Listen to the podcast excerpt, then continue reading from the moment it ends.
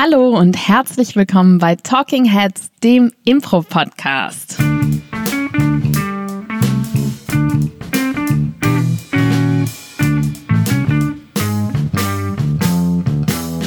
Und an meiner Seite der urlaubig erholte Paul Ziemer.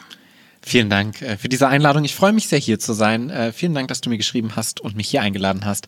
Ähm, und mit du meine ich die bezaubernde, strahlende und ausgeschlafene Claudia Behlendorf. Ich glaube, das letzte war eine Lüge. ja, das stimmt. Aber ich bin ganz gut erholt. Wir haben uns ja eine Woche kurs- und arbeitsfrei gegönnt. Ja. Das hat ganz gut getan. Und auch podcastfrei. Und auch podcastfrei. Ja, wer letzte Woche eingeschaltet hat, hat gemerkt, ähm, wir wurden entthront. Ja. Und auch direkt äh, diffamiert. Ja. Aber jetzt stellen wir alles richtig. Genau. Darum geht's in diesem Podcast Richtigstellung. von letzter Woche. Nein, geht's überhaupt nicht. Es geht um was ganz anderes, nämlich Location, Location, Location. Wie komme ich an eine, in Klammern, coole Location? Genau, das ist so eine Frage, die wir uns gerade alle stellen. Wie komme ich an eine Location? Ähm, nee, natürlich nicht gerade in diesem Zeitpunkt, in dem wir jetzt diesen Podcast aufnehmen, aber grundsätzlich ist es ja schon so, dass du bist ein Impro-Ensemble und du willst nicht nur proben, sondern du willst auch spielen. So, und dann ist die Frage, wo spielst du? Weil das, wovon wir alle leben, ist nun mal die Bühne. Und die Frage ist dann eben, wie komme ich denn an diese ganzen Bühnen, dass ich irgendwo spielen kann?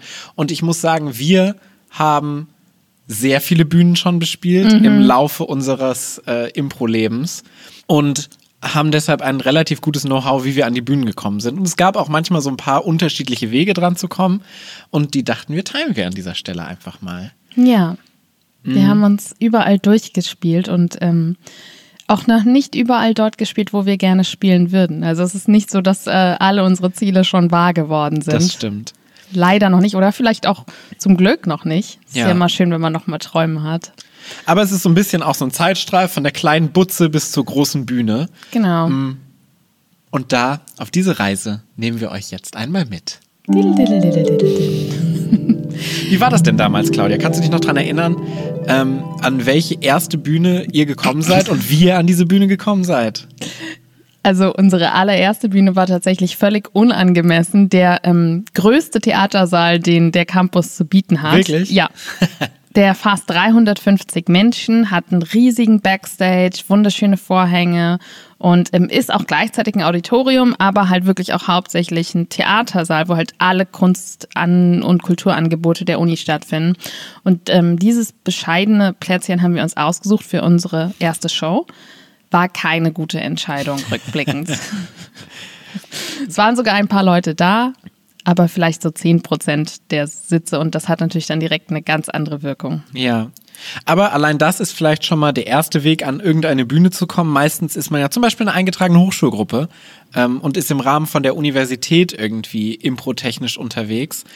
Und da ist eigentlich der erste Weg immer ein guter Weg zu gucken, hier gibt es da irgendwelche Auftrittsmöglichkeiten über die Uni, weil die Uni supportet sowas ja auch immer. Also unsere Uni in Mainz zum Beispiel supportet Theatergruppen einfach mega krass mit diesem Auditorium.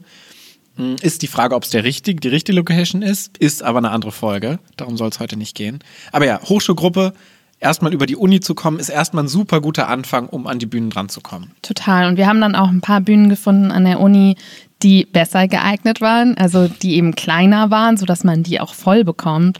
Zum Beispiel haben wir dann auch mal in der alten Mensa gespielt. Ähm, dann haben wir im Kulturcafé, wo wir tatsächlich bis heute noch spielen. Das ist ein ähm, Studi- und Uni-Café auf dem Campus, was so 120 Leute fasst und ähm, halt gleichzeitig eine Bar hat und eine nice Bühne.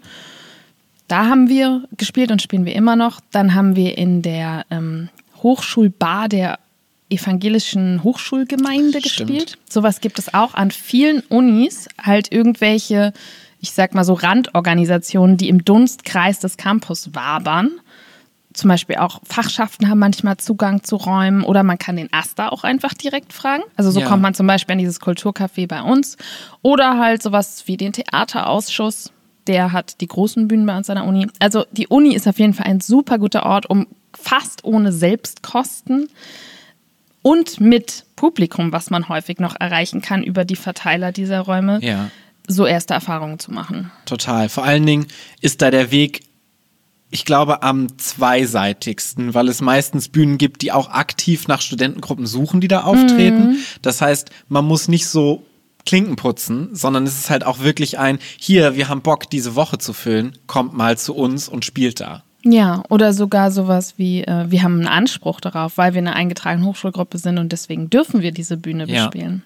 Ja. Ähm, Wohnheim Bar haben wir auch gespielt, also äh, alles, was so im Dunstkreis der Uni ist. Und äh, der, der, Vorteil daran ist natürlich ein fantastisches Publikum, weil ja. Studiepublikum ist halt einfach nicht zu übertreffen. Ja, das stimmt. Aber viele haben ja den Luxus nicht, oder einige haben den Luxus nicht, dass sie eine Hochschulgruppe sind ja. oder im Dunstkreis der Uni ein Ensemble aufmachen können. Da ist es dann natürlich deutlich schwieriger. Ja, die haben die harte Last, selbst Geld zu verdienen. Ja. Beziehungsweise, ja. Beziehungsweise es geht ja auch gar nicht erstmal darum, wirklich Shows für Geld zu spielen jetzt, sondern auch überhaupt erstmal Shows zu spielen. Nee, also, ich meinte jetzt auch so in deren Privatleben, weil die, es ist ja schon auch ein Vorteil, kein Studium mehr zu sein. Du hast gerade so ein Wort gesagt, was ich gar nicht so kenne. Geld? Privatleben. Also wir sprechen ja hier schon über Impro. nee, es gibt schon Impro-Spielende, die auch ein Privatleben haben. Das glaube ich nicht. Ja, ja, wir unterhalten uns. Ich zeige dir später mal ein paar Exemplare, okay, da kommen welche hier vorbei. Ich bin gespannt. ja. Ähm, das stimmt. Aber die haben eben nicht diesen Luxus, den Studenten viele haben, sondern müssen auf die harte Suche nach Locations gehen. Mhm. Und das hat die Affirmative damals ja auch gemacht. Ja. Wir haben uns ähm, durch viele Biere gesüffelt. ja, können wir auch hier spielen. War das so?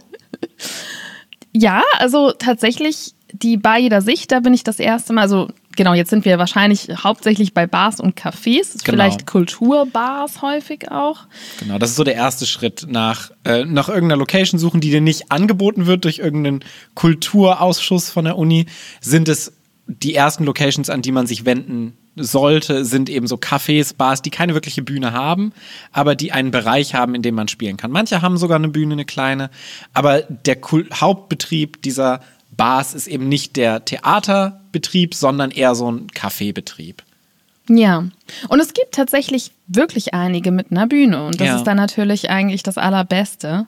Meistens ist sie natürlich klein, aber trotzdem ähm, haben Leute ja gerne auch was zu trinken und zu essen, ja. während sie so eine Show gucken. Und das Schöne daran ist, dass deshalb, und da kommen wir zu dem, wie kommst du daran, die Wirte und die Betreiber ein ernsthaftes Interesse daran haben, dass Kultur zu ihnen kommt, weil mit Kultur und vor allen Dingen mit sowas wie Impro-Theater, ähm, gerade auf so einem Hobby-Level, Level, ne, wo dann halt wirklich auch Freunde und Familie kommen, einfach unglaublich viele zahlende Kunden kommen. Total. Und ähm, so waren wir damals dann auch, nachdem wir so die Uni abgegrast haben, da alles bespielt haben, haben wir hier in Mainz, ich glaube, in drei Cafés mehr oder weniger gespielt. Das war die Bar jeder Sicht, das war das Café Awake und vor meiner Zeit noch im Nellies. Mhm. Da habe ich auch meine erste affirmative Show gesehen im Café Awake. Und das ist halt total cool, da hinzukommen. Ne? Also, was du gerade gesagt hast, du kommst da hin, chillst dich dahin so eine Ecke und guckst so diese Kleinkunst an die da auf der Bühne passiert. Mm, wie seid ihr denn damals an die gekommen? Also habt ihr wirklich mit denen gesoffen? Äh, genau. Spielen, super lustig. Dann haben wir nie wieder von denen gehört. ähm, nee, meistens haben wir denen eine E-Mail geschrieben. Dann ist es häufiger mal so bei E-Mails, dass da nichts zurückkommt. Ja. Weil irgendwie gerade in der Gastro halten viele Menschen nichts von E-Mail-Verkehr. Die wollen auch oft keine Reservierung oder so per E-Mail haben. Das heißt, es gibt entweder das Telefon, das ist aber super schwierig, jemanden zu erreichen, weil entweder es ist keiner da oder sie sind gestresst und dann wollen sie eigentlich nicht darüber sprechen, ob man jetzt Kleinkunst bei ihnen machen möchte.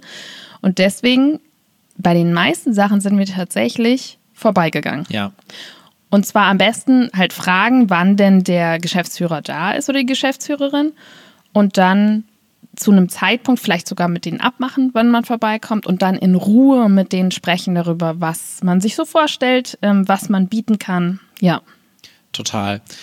Es bietet sich auch einfach an, schon mal da gewesen zu sein, dass die Leute ein Gesicht von dir haben. Und ich sich, bin's. Genau, und dich im, im Zweifelsfall auch sympathisch finden. Das wäre jetzt noch der Zusatz dazu gewesen. Also wir haben auch bei jedem Café und bei jeder Bar, in der wir gespielt haben, behauptet, dass wir Stammkunden sind und dass wir treue Fans sind und schon sehr viel Umsatz dort reingespült haben. Ja. Meistens hat das auch gestimmt. Wollte ich gerade sagen, aber das stimmte ja meistens tatsächlich auch. Würdest du auch zu anderen Kulturveranstaltungen da reingehen in die Bar und während der Kulturveranstaltung mit den Betreibern sprechen?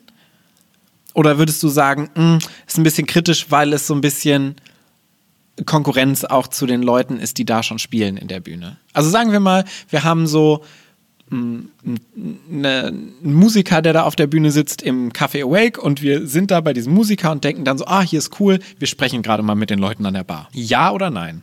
Also ich glaube, bei einer Musikerin würde ich sagen, ja, weil das ist keine direkte Konkurrenz. Ich würde natürlich nicht mich an die Bar stellen, während ähm, diese Singer-Songwriterin ihr Liedchen trällert und dann, "Oh, ich kann das noch viel Warum bist besser. du immer betrunken in diesem Szenario, Claudia? Du bist nicht so viel betrunken, wie du das jetzt hier tust. Ich weiß auch nicht, ich habe so, äh, wenn ich mich so an die Bar stelle und von Leuten was will, habe ich das Gefühl, da muss ich betrunken sein. für. Wahrscheinlich ist das der Grund, warum wir nicht so viele Location-Glück hatten damals. Hallo, wir hatten total Ja, viel Location-Glück. Location-Glück. das, ist, das ist gar nicht wahr. Ähm, aber natürlich mit Respekt auf jeden Mhm. Fall immer. Das heißt, ich würde auf jeden Fall abwarten, bis diese Show vorbei ist, sehr viel Beifall zollen, ganz viel in den Hut werfen und dann eine Dreiviertelstunde später, nachdem der Großteil der Gäste gegangen ist und alle sich gefeiert haben, würde ich dann an die Bar gehen und fragen. Ja. Das bei einer Musikerin. Ähm, eine andere und auch spannende Frage, auf die du Ja. vielleicht auch hinaus wolltest, ist natürlich, was ist, wenn da schon ein anderes Impro-Ensemble spielt?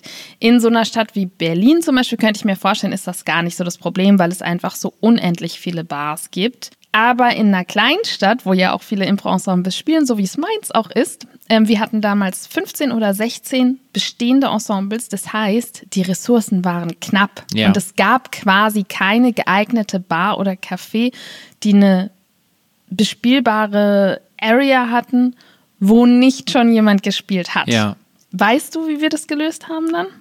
Ähm, Warst du da meistens, schon da? Meistens ist der erste und natürlich beste Weg, über das Ensemble zu gehen. Genau. Zu sagen, so hier, ihr spielt ja in diesem Café, ihr spielt da in dieser Bar, mega cool, ähm, wir würden da auch gerne spielen. Würde es euch stören, wenn wir die auch mal anfragen? Und wir gucken natürlich, dass wir uns nicht überschneiden, dass wir möglichst also möglichst ausgeglichen das Ganze verteilen, aber würde es euch stören, wenn wir das spielen? So haben wir es tatsächlich gemacht, weil wir unglaublich höfliche Menschen Ja. sind. Ähm, rückblickend würde ich sagen, weiß nicht, ob ich heute noch mal so fragen würde. Mhm. Denn das Problem ist, wenn ein Nein kommt, also da muss man sich auf jeden Fall wirklich vorher fragen, was machen wir, wenn ein Nein kommt? Ja. Wollen wir wirklich dann nicht dort spielen? Auch wenn es vielleicht die einzige Location ist. Auch wenn wir uns dann vielleicht danach sagen, Herr, aber mit welchem Recht? Nur weil die jetzt früher da waren? Ja. Also das muss man sich sehr genau fragen. Wir hatten das Glück, dass die Leute immer Ja gesagt haben. Aber rückblickend würde ich mir erstmal die Frage stellen und wenn ich die beantworte mit einem Nee, eigentlich wollen wir da schon spielen, dann würde ich sagen, fragt nicht nach Erlaubnis, aber sprecht mit denen auf jeden Fall vorher. Weil es ist nicht cool, wenn man dann mitbekommt aus dem Aushang von dieser Bar, ach, da spielen jetzt drei andere Impro-Gruppen am Tag vor uns. Das ist ja irgendwie ungeil. Und das kennen wir ja von uns selber auch. Also wenn wir in einer Location spielen und dann ist plötzlich ein anderes Impro-Ensemble da, fragen wir uns ja auch erstmal so, hä, wo kommt ihr denn plötzlich her? Ja, genau. Prinzipiell würde ich aber, wenn ich in der Rolle bin des Ensembles, was da spielt, wir würden nie irgendjemand sagen, spielt dort nicht. Ja. Weil Karma und ähm, letztendlich ist mehr Impro immer besser für alle. Das ist auf jeden Fall meine Ansicht. Also dieses, das ist aber auch ein komplett anderes Thema, aber dieses Konkurrenzdenken ist einfach kompletter Quatsch. Ja. Es gibt genug Menschen, die Impro-Shows schauen können. Und ähm, wenn eure Bar ein Impro-Hotspot wird, umso besser für euch. Ja, voll. Also grundsätzlich, ähm, um das nochmal zu sagen, du hast so ein Impro-Theater-Ensemble, was da spielt abends, würde ich erstmal an diesem Abend mit dem Ensemble sprechen und vielleicht nicht an dem Abend selber, sondern so sagen, hey, am nächsten Tag schreiben, wir waren gestern bei eurer Show, ihr habt so gut gespielt, ich hatte so viel Spaß, es war so lustig, vor allen Dingen die Szene XY, wo ihr so mega lustig den Gebärdendolmetscher gespielt habt, das war so lustig. By the way, wir haben auch mal überlegt, da zu spielen. In so eine Richtung würde ich es, glaube ich, machen. Aber wenn ich mir denke, ich will auf jeden Fall das spielen, egal was ihr sagt, dann würde ich sie schon eher darüber informieren. Ja, voll. Aber ich Und nicht so in diesem Überlegungsprozess noch. So, Ja, das stimmt. du hast es dir gestern überlegt, hey, du kannst es dir auch noch wieder umüberlegen, wenn du gerade spontan diese Idee hast. Ja, also, du hast komplett recht. Das ist der Grund, warum Claudia bei uns meistens die Locations und die Kommunikation nach außen übernimmt und ich einfach nur, weiß nicht, hier im Podcast sitze und ins Mikro rede. Das ähm, ist aber tatsächlich, das überhöht die Leistung total, weil es ist tatsächlich bei Bars und Cafés einfach überhaupt nicht schwierig. Die haben ein Interesse daran. Alles, was man tun muss, ist wirklich einfach nur hingehen und sucht euch wirklich so die schönste aus. Also ihr müsst nicht bei irgendeiner ranzigen anfangen, weil ihr denkt, die anderen sagen eh nein.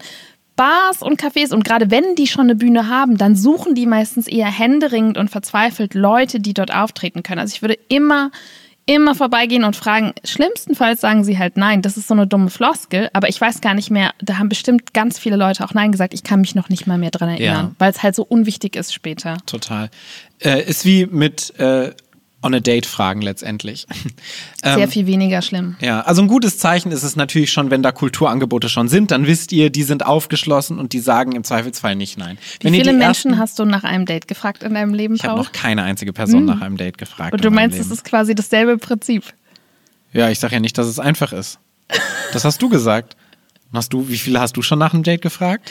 Nee, deswegen sage ich ja, es ist nicht dasselbe wie nach dem Date fragen. Nach dem Date fragen ist eine Million Mal schlimmer. Also ich würde tausendmal eher nach einer Location fragen als nach einem Date. Ich hatte auch schon mehr Locations in meinem Leben als Beziehung. Ja, ich auch. das glaube ich auch ganz gut. ich weiß nicht, ob das, äh, das würde, glaube ich, auch was aussagen. Ja. Ich glaube, es ist noch ein bisschen schwieriger, wenn in der Location noch kein Kulturangebot da ist und Mhm. du als erstes das machst. Da musst du vielleicht auch noch mal ein bisschen mehr Arbeit reinstecken. So, hier, guck mal, das ist wirklich cool, das bringt euch was. Weil ihr die Ersten seid. So. Ja. Aber dementsprechend würde ich für den Anfang tatsächlich einfach irgendeine Bar, irgendeinen Café nehmen, was schon was anbietet. Ja. Oder halt ähm, einfach Räumlichkeiten, wo ihr denkt, das wäre nice, hier Impro zu spielen. Ja. Also zum Beispiel haben wir in der Ross-Kaserne, das ist einfach ein großer Coworking Space eigentlich, und die hatten eine riesige äh, Halle, einen Saal mit einer Bühne sogar, wo ähm, aber eigentlich nicht so wirklich was stattgefunden hat. Und das haben wir irgendwie im Internet gesehen und dann sind wir halt mal wieder einfach vorbeigegangen. Also vorbeigehen ist wirklich äh, die neue E-Mail. Der Mensch, der dann inzwischen auch ein Freund ist von uns und äh, großer Teil unseres Lebens geworden ist, aber dieser Mensch ähm, war einfach total aufgeschlossen von unserer Idee und war super begeistert und hat dann direkt gesagt, ja, mach das doch. Ja. Finde ich gut. Inzwischen spielen wir da nicht mehr. Wir haben dann Jahr gespielt, dann gab es die Bühne nicht mehr. Aber David ist jetzt bei uns in den Kursen und äh, allein dafür hat sich's gelohnt. Ja, und wir bauen Open-Air-Bühnen Das im stimmt. Außenbereich. Ja, und David ist wirklich einfach ein sehr fantastischer Mensch. Weil viele kulturschaffende Leute sind einfach super sympathische Menschen. Aber das ist ein gutes Stichwort, äh, die neue Golden Ross Kaserne, weil die ist ja eigentlich schon ein Stück weiter gewesen als Cafés und Bars. Nämlich der nächste große Schritt, der auch bei uns bei der Affirmative dann war, so, wir haben jetzt die Cafés durchgespielt, wir wollen jetzt wirklich mal auf große Bühnen. Und halt wirklich auf so, in Mainz zum Beispiel das Kurz, wo super viel gespielt wird wo Konzerte stattfinden, wo wirklich eine Event-Location letztendlich. Das ist ja der nächste große Schritt und da muss man sich ja wieder fragen, okay, wie komme ich denn jetzt daran? Die Cafés, da laufe ich einfach rein, spreche mit den Leuten und das war's. Aber wie komme ich an die Lo- Event-Locations? Ich würde ja sagen, hey, ich mochte total, wie ihr gestern gespielt habt. Mm, ich mag das total. Ich wollte euch mal ganz unvermittelt fragen. Ich hatte gestern so eine spontane Idee. Ich würde gern bei euch mal spielen. War das gerade eine E-Mail, die du so formuliert hast? Nee. E-Mails schreibe ich viel professioneller. Ja. Wie sind wir denn ins Kurz gekommen? Sehr lange sind wir nicht ins Kurz gekommen und wir haben quasi, Aber weil wir uns nicht getraut haben. hm, ja, weil wir uns nicht getraut haben, aber es war auch schon, zum einen haben wir uns nicht getraut, dann war das kurz zu. Ja. Dann hat das kurz neu aufgemacht. Und dann waren wir so, okay, geil, das ist jetzt ein Punkt, wo wir hingehen. Dann haben wir eine Mail geschrieben, hat niemand drauf geantwortet. Dann waren wir mal da, haben kurz gesprochen. Das ist dann im Sande verlaufen. Also wir haben schon relativ vehement, muss man sagen, sie gefragt, so hier, wir würden gern spielen, wir wollen da echt spielen, wir haben echt Bock da drauf. Das ist so ein Format, das wir haben, was wir bei euch spielen würden. Und irgendwann haben sie gedacht, ja. Ja. Also ich glaube tatsächlich, dass da auch wieder der Türöffner war, dass wir da waren. Ja. Weil wir, also wie gesagt, auf die E-Mail, äh, zwei E-Mails und keine Antwort, alles ignoriert. Die Ja. kriegen halt auch so viele E-Mails pro Tag. Also es ist halt wirklich eine große Location mit zwei Bühnen, wo krasse Acts auch spielen. Also die werden halt geflutet. Und da muss man jetzt sagen, jetzt sind wir nämlich auch langsam an dem Punkt, wo auch Agenturen eine Rolle spielen. Ja. Und ähm, das Kutz zum Beispiel bucht auswärtige Acts nicht ohne Agentur. Ja. Das heißt, wenn man keine Agentur hat, und ich glaube, es gibt quasi keine Impro-Ensembles in Deutschland, die eine Agentur haben, soweit ich weiß. Natürlich muss man auch an Agenturen zahlen, das ist ein Minuspunkt, aber vor allen Dingen müssen die einen auch erstmal nehmen. Dann kommt man kaum in die großen Locations in anderen Städten.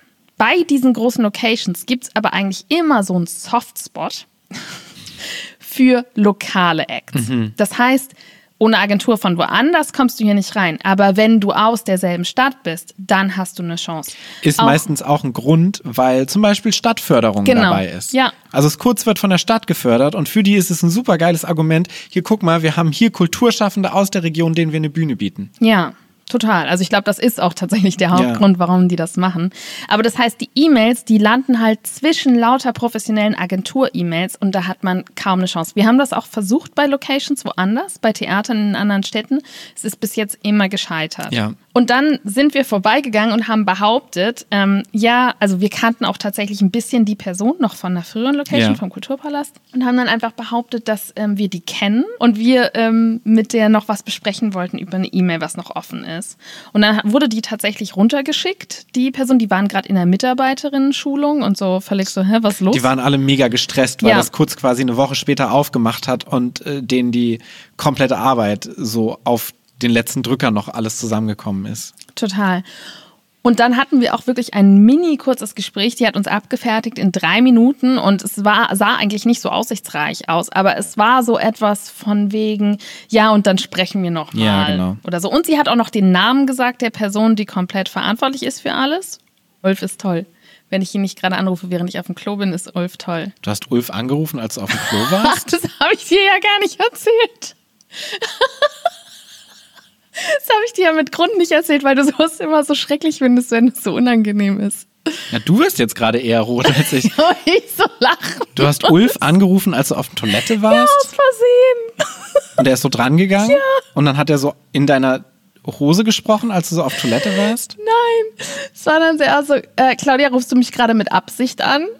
Das habe ich dann so gehört, wie es so aus dem Telefon gesprochen ist. Weil ich habe so versucht, ihn anzurufen und dann dachte ich, es wäre so nicht erreicht. Dann habe ich das Telefon kurz beiseite ähm, gelegt, Ja. bin so aufs Klo gegangen und dann spricht es auf einmal aus meinem Telefon. Ich so, hä? Was?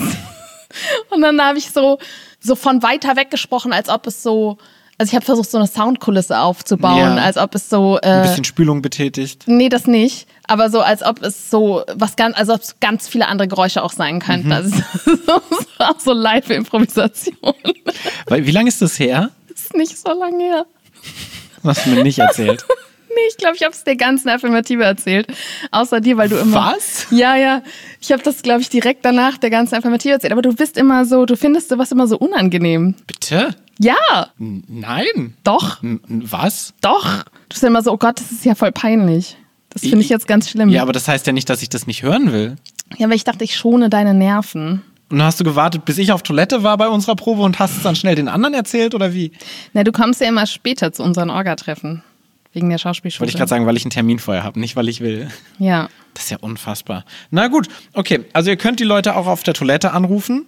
Zurück Nee, zum das, Thema. Das geht nur, wenn man das schon zwei Jahre spielt. Also er hat es mir auch nicht so übel genommen, glaube ich. Und dann so, Claudia, wir telefonieren gleich nochmal. Und ich so, ja, okay. Na, er weiß aber nicht, dass du auf Toilette warst. Ich glaube schon. Also es war schon so Pipi-Strahlgeräusche. Ah, das ist ja unangenehm. ja, das war, es war mir schon sehr unangenehm. Ja, naja. Okay, also ähm, Passiert. wir wussten dann also, Ulf ist die Person, die, die, die das alles entscheidet. Und Ja. irgendwann waren wir dann nochmal da, haben telefoniert, haben mit Ulf telefoniert. Dann hat Ulf uns eingeladen, dann waren wir im Büro. Ja, stopp, dazwischen war nämlich noch der Zwischenschritt, dass ich eine E-Mail geschrieben habe daraufhin, aber dann an diese, an die Person, Mhm. Ja. also nicht an eine allgemeine Infoadresse, sondern an die Person. Und dann so getan habe, als hätten wir das schon so besprochen. Mhm. Also ob wir schon konkrete Sachen besprochen hätten. Und es jetzt quasi nur noch um darum geht, was für ein Format wir spielen. Das funktioniert garantiert nicht bei irgendeiner Location, wo es eine Person gibt, aber bei so einer großen Location, wo es so viele Leute gibt, hat es ganz gut funktioniert, denn dann haben wir tatsächlich telefoniert. Er hat dann zurückgeschrieben, ja, ich rufe dich an, was ist deine Handynummer? Und dann haben wir telefoniert. Also fake it till you make it quasi. Ja, und Hartnäckigkeit. Hartnäckigkeit und was in dem Fall zum Beispiel auch super wichtig ist und eigentlich bei allen großen Locations, bei denen wir inzwischen spielen, das Wichtigste ist immer Timing. Ja. Timing ist mega wichtig und deshalb ist so eine Hartnäckigkeit und so ein Dranbleiben super wichtig. Ja. Beim Unterhaus genauso. Wir spielen jetzt ja auch im Unterhaus. Also wir haben uns vor so fünf Jahren gesagt, so, oh, wir wollen so unbedingt mal im Kurz spielen. Und dann haben wir vor zwei Jahren angefangen, im Kurz zu spielen, was so mega geil war. Und wir waren auch so, irgendwann wollen wir im Unterhaus spielen. Und jetzt spielen wir seit einem halben Jahr jetzt auch im Unterhaus, was auch mega geil ist, aber auch nur wegen der Pandemie so spät, weil eigentlich hätten wir von einem Jahr schon gespielt. Ja. Und auch da war es letztendlich Timing. Ja, ich habe ähm, in Vorbereitung auf diesen Podcast in meinem E-Mail-Programm mal gesucht und ich habe eine E-Mail gefunden von Januar 2018, die wir ans Unterhaus Mhm. geschrieben haben. Eine sehr wohlformulierte E-Mail mit Konzept im Anhang vom Maestro auch, den wir spielen wollten. Die, also ich habe die E-Mail gelesen und dachte so, oh Gott, ich würde sie sofort spielen lassen. Die sind ja toll. Es gab keine Antwort Mhm. Ja. auf diese E-Mail. Einfach nichts. Also auch keine Absage oder irgendwas. Und das passiert halt schon häufig bei den Großen. Und das Einzige ist genau wie du sagst, ist immer wieder versuchen. Und vor allen Dingen versuchen, an die Menschen persönlich Ja. ranzukommen. Das ist das Wichtigste. Und beim Unterhaus war es dann tatsächlich so, dass die Intendanz gewechselt ist vom Unterhaus. Das heißt, die Person, die das Ganze leitet, ist seit jetzt anderthalb Jahren Stefan Denzer, der vorher beim ZDF gearbeitet hat. Und der kam ins Unterhaus und wollte was verändern, wollte es ein bisschen verjüngen. Und da kam es super gut, timingstechnisch, dass ähm, ich Kontakt hatte zu Stefan ähm, und mit ihm gesprochen habe. Und er so meinte so, hier, ich will was im Unterhaus machen, wollt ihr nicht da spielen? Ja. Weil zwei Sachen, Timing und ich kannte Stefan oder ich habe Stefan kennengelernt und war persönlich mit ihm im Kontakt. Ja. Und das ist eigentlich sowieso das Allerwichtigste, ist so, und das finde ich immer so am anstrengendsten, ist so dieses Netzwerken. Du musst die Leute kennen. Und wenn du einmal drin bist in diesem ganzen Kulturbereich, in so einer Stadt zum Beispiel, ist es so viel einfacher, an Locations ranzukommen. Total. Also wir hatten jetzt zum Beispiel auch ähm, fast eine Möglichkeit gehabt in Wiesbaden. Also da müssten wir natürlich auch abklären mit dem Ja. ähm, herrschenden Lokalhirsch, ob das in Ordnung ist. Ähm, also für Garderobe keine Haftung. Ich dachte, Fred Malsi wäre der herrschende Lokalhirsch. Ich glaube, da gibt es Leute, die was anderes sagen würden. Claudia zum Beispiel. Ähm, Beides fantastische Impro-Spieler aus Wiesbaden. das wäre zum Beispiel auch gekommen über ein jemand kennt uns, hat unsere Shows gesehen, kennt den Menschen, dem das Theater gehört und sagt dann so, hier, guck mal, kennst du die? Das, die sind mega, ähm, die könnten ja auch bei dir spielen. Also Ja. es ist wirklich ganz viel einfach Connections. Wenn man aber nicht in diese Schicht hineingeboren wird, wie ja die meisten Leute, dann geht es halt wirklich einfach um den ersten Fuß reinbekommen. Ja. Und das funktioniert nur über Hartnäckigkeit und am besten immer versuchen, den persönlichen Kontakt herzustellen. Das heißt, wirklich anrufen oder vorbeigehen. Und wenn ihr anruft und die sagen, das kann ich jetzt überhaupt nicht sagen am Telefon, schreiben sie eine E-Mail, ist es immer noch besser, weil du dich immerhin auf das Telefonat beziehen kannst und dann nicht mehr in dieser Masse untergehst. Ja. Und wenn du dann so ein, zwei größere Locations hast, bei denen du spielst, ist es natürlich auch viel einfacher, an größere Locations ranzukommen, weil die kennen sich alle untereinander. Ja. Und die sehen natürlich, okay, du spielst da schon im Idealfall einigermaßen erfolgreich mit einigermaßen Publikum. Dann ist es deutlich einfacher als dieser erste Schritt da rein. Ja, ähm, also wirklich die, die Quintessenz ist, versuchen, sich trauen, größer denken, als man denkt, dass man kann. Und wenn es nicht klappt, ist halt wirklich in einem halben Jahr oder einem Jahr nochmal versuchen, nicht aufgeben. Und irgendwann, hm, das ist jedenfalls unsere Erfahrung, klappt es dann. Ja. Also Staatstheater ist noch auf unserer Liste. Stimmt. Aber wie gesagt, das Timing ist einfach, also für mich ist Timing so wirklich das Wichtigste und das ist einfach ein Zufallsprodukt. Das kann man nicht erzwingen, sondern man muss einfach, und deshalb muss man es dauerhaft versuchen, weil man dieses Zeitfenster abpassen möchte. Total. Ähm, vielleicht noch ganz kurz, wenn wir so eine E-Mail dann schreiben, vielleicht nachdem wir das Telefonat Mhm. haben, ähm, natürlich ist es nice, wenn man dann bei den größeren Locations halt wirklich eine Website hat, die gut und professionell Ja. aussieht, die kann man dann da reinmachen.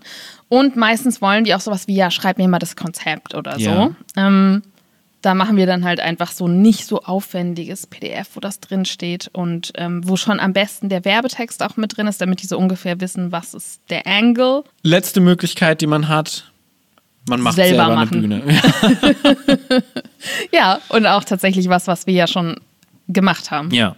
In unserem Impro, in unserer Impro-Schule haben wir einfach eine kleine Bühne reingebaut. Werkschauen, für Werkschauen ist das super, weil wir sie selbst organisieren können, weil wir unabhängig von anderen Leuten Thema, äh, die, die Termine festlegen können. Ähm, und du bist halt komplett selbst zuständig, wer da spielt. Ist halt der Weg dahin der finanziell risikoreichste. Ja, aber auch häufig der lukrativste. Ja. Weil wir haben halt auch Open-Air-Bühnen gebaut, ähm, schon zwei. Gebaut in Anführungsstrichen. Ja, also halt mit mobilen Bühnenteilen, Ja. aber sonst, also jetzt gerade im Sommer haben wir ja wirklich alles selber gebaut. Ja. Und davor haben wir zwei Jahre ähm, im Mainzer Schloss, im kurfürstlichen Schloss, in dem Innenhof gespielt, als Ja. dort noch nichts war sonst. Also da gab es keine Bühne. Da haben wir schon zwei Jahre gespielt und wir haben wirklich alles dafür selber gekauft oder gemietet. Das heißt, die gesamte Tontechnik, die Scheinwerfer, ähm, Bühnenteile von wo geholt, aber auch noch Rollen organisiert dafür.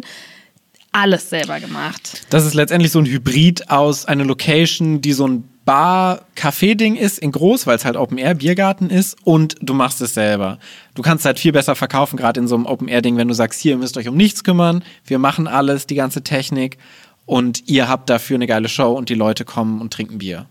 Total. Oder im Extremfall, so wie jetzt bei uns im Sommer, machst du halt alles selber. Ja. Also auch die Bar. Nachteil davon, es ist eine wahnsinnige Arbeit. Das ist so aufwendig. Vorteil davon, 100% der Einnahmen gehen an euch und ihr habt die volle Kontrolle.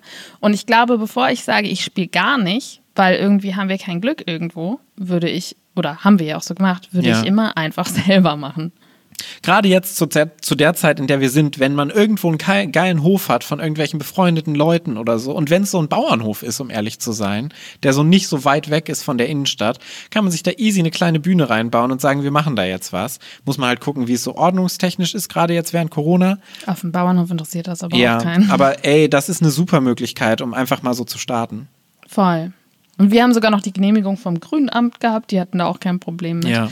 Ähm, ja, und dadurch sind wir, wir haben ja zwei Jahre im Schloss selber diese Bühnen gebaut, immer einmal im Monat. Also wirklich der Aufwand des Jahrhunderts war das. Und dann hat das Schloss quasi selber eine Bühne gemacht von der Stadt. Also die Stadt hat diesen Innenhof, ähm, war glaube ich schon immer Eigentümerin, aber Ja. hat damit nichts gemacht. Und wegen Corona haben die das beschlossen. Und dann waren wir aber schon da. Ja. Und das heißt, wir haben dann gesagt, so Leute, wir Wir sind hatten übrigens moralischen die, Vorsprung quasi. die Open Air in diesem Platz erfunden haben. Ihr habt ja jetzt auch eine Bühne hier. Was ist denn mit uns? Wir haben schon unsere Termine fest für das nächste Jahr. Und jetzt spielen wir halt auf der größeren, schöneren Bühne. Ja, da. und die Leute, die das organisieren, organisieren auch unter anderem oder sind in dem Verband letztendlich, der auch das Kulturzentrum in Mainz hier organisiert. Die kennen sich auch untereinander. Das heißt, wir kannten die auch schon. Und letztendlich so eine Kulturszene von einer Stadt ist halt einfach nicht so groß. Nee.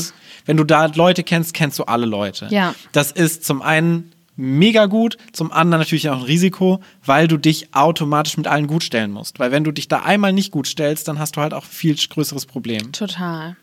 Das heißt, nett sein zu allen. Ja. Aber vor allen Dingen versuchen, versuchen, versuchen und sich nicht unter Wert verkaufen. Also Ja. natürlich muss man nicht übertreiben, aber gerade so ein Impro-Ensemble auf Hobby-Ebene, was nicht häufig spielt, zieht Zuschauer. Und da kann man wirklich auch mal sagen, wir schaffen das, 100 Zuschauer hier hinzubekommen. Ja. Und dann müsst ihr halt Werbung machen wie sonst was. Aber ich würde das denen auf jeden Fall sagen. Und mehr als Nein sagen erstmal kann halt nicht passieren. Also wirklich fragt, holt euch diese Location, spielt auf Teufel komm raus, gerade jetzt im Sommer, solange es geht.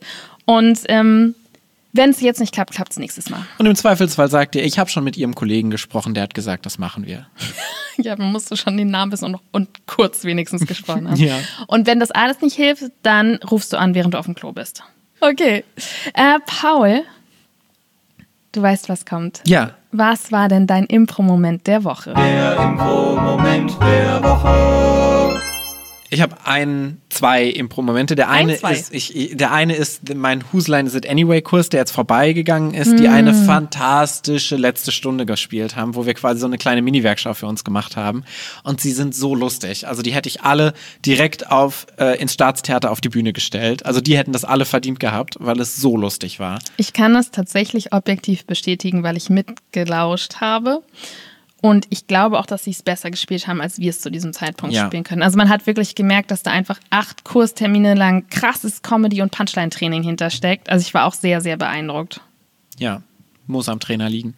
Ähm, und außerdem hatte ich so letzte Woche so einen krassen Fan-Moment, weil ich, ähm, Claudia, du und ich, wir waren ja in Dublin vor zweieinhalb Jahren, haben da Impro gespielt, haben mit so Mhm. einem Ensemble Impro gespielt, äh, die vor uns quasi in der Halbzeit vor uns dran waren. Und Auf zwar dem Festival. Auf dem Festival und es war eine ganz schlimme Show. Jetzt Oh. sprechen wir einfach nicht drüber. Nee, das ist eine andere Geschichte, ja. Aber seitdem bin ich mit den Ensemblemitgliedern dieses Ensembles befreundet auf Facebook. Unter anderem eine Erin McGathy. Und ich bin riesen Community-Fan. Mhm. Und ich bin riesen Rick and Morty-Fan. Also letztendlich bin ich riesen Dan Harmon-Fan, weil das ist einfach einer der begnadetsten Comedy-Autoren unserer Zeit. ja. Meiner Meinung nach. Und ich habe mir so seinen Wikipedia-Artikel durchgelesen und lese dann so durch, so ja, er hatte so eine Frau und die heißt so Erin McGathy und ja, und dann gehe ich auf deren Artikel, weil ich dachte, ach cool, über die lese ich mir auch mal was durch. Und dann steht da so drauf, Aber du bist 2016. wirklich Fan, ne? Du liest dir die Frau von dem Typ durch auf Wikipedia, okay. Und dann stand da so 2016 haben die sich getrennt, die beiden, und sie ist nach Dublin gezogen. Und in dem Moment hat es bei mir so Klick gemacht und es war so, das war die Person, mit der ich Impro gespielt habe. Die ist so die Ex-Frau von Dan Harmon und die hat so in Dan Harmon-Format mitgespielt. Die hat bei Community in der Folge mitgespielt. Und es war so für mich In welcher so, denn? Ähm, in einer. Ah, okay. In einer der späteren Staffeln. Also Hm. die Anfänge waren ja, glaube ich, 2013 schon. Also 2015 dritte Staffel. Made of. Bombs hießen die, ne? Genau. Ja. Ähm, und es war für mich so ein krasser Moment, wo ich so war, so Dan Harmon war quasi quasi mein Ex-Mann. und ich bin wirklich, also Dan Harmon gehört so zu den Top drei Menschen, die ich so bewundere auf dieser Welt für so das, was sie so. Mich, Dan Harmon und wen noch? Donald Glover Ah, bewundere ich auch sehr. aus Community Aus auch. Community. Aber wie bin ich in diese Liste gekommen, ohne je bei Community gespielt Das zu haben? weiß ich nicht. ja, Donald Glover ist einfach ein mega Multitalent. Der kann rappen, der kann singen, der kann, der ist lustig, der kann Schauspielern, der hat Stand-up-Programm. Ja, und Dan Harmon kann einfach so perfekte Comedy-Geschichten schreiben. Anyway, das war so mein Fan-Moment der Woche. Ich bin gerade gedanklich noch bei der Show von besagter Ex-Frau, Ja. aber das müssen wir mal irgendwann anders besprechen. Aber Ja. die war, Vielleicht laden wir sie einfach ein in den Podcast und fragen sie, was ihre schlimmste Impro-Szene war. ich hoffe, dass das ihre schlimmste Impro-Szene war. Also wenn sie da nicht die erzählt hat. Claudia, was war denn dein Impro-Moment der Woche? Äh, Ich hatte auch einen Fan-Moment. Wirklich? Ja. Jetzt bin ich gespannt. Ich habe mich mit dir unterhalten. Ah. ich, ich wollte den Witz jetzt selber nicht machen. Nein, ich hatte ähm, einen Kurs bei Armando Diaz, Oh ja, ich bin so neidisch. dem Begründer des Armando, also der Armando Diaz Theatrical Experience. Und ähm, ja, es ist, er ist halt einfach so in echt ähm, unser Trainer jetzt für diesen Kurs und wir lernen Armando von ihm zusammen mit wirklich neun so coolen Menschen, also unter anderem auch noch drei von der Affirmative. Aber der gesamte Kurs hat halt einfach so ein krasses Level und es macht so viel Spaß. Und ich spiele ja selber kaum Online-Impro, muss man ja sagen, Ja. weil ich gar nicht dazu komme. Und ich war auch wieder so, oh, das macht total Spaß. Online-Impro ist richtig cool. Das vergisst man, wenn man das halt nicht selber macht. Und ich hatte richtig viel Spaß. Und Armando ist sobald der Kurs angefangen hat, echt cool als Trainer. Ich hatte da vor 15 Minuten mit ihm in, ähm, alleine in diesem Meeting und er war so grumpy und krummelig. Also er hat mich einfach gar nicht angelächelt. Er saß da so auf seinem Sofa und seine Wangen hängen auch so ein bisschen runter. Also er sah auf dem Foto doch noch sehr viel frischer aus, muss ich sagen. Ich, er versteht ja kein Deutsch, das kann ich. Es ist ein bisschen assig. Ach Quatsch. Ach, Quatsch. Aber jedenfalls äh, haben wir uns Über mich echt würdest du das Gleiche sagen. das stimmt. Haben wir uns irgendwie so sehr angeschrien und ich habe versucht, freundliche Konversationen zu betreiben. Es ist völlig gescheitert. Und dann dachte ich schon so, oh Gott, wie wird dieser Kurs jetzt? So geht das die ganze Zeit so weiter. Aber sobald der Kurs angefangen hat, ging bei ihm echt so der Switch um. Also er ist jetzt trotzdem keine Cinderella, ne? Aber er ist auf jeden Fall sehr positiv und lobt auch viel und ähm, ist pädagogisch. Und ja, der Kurs war einfach Gut, toll. er ist ja auch Amerikaner, ne?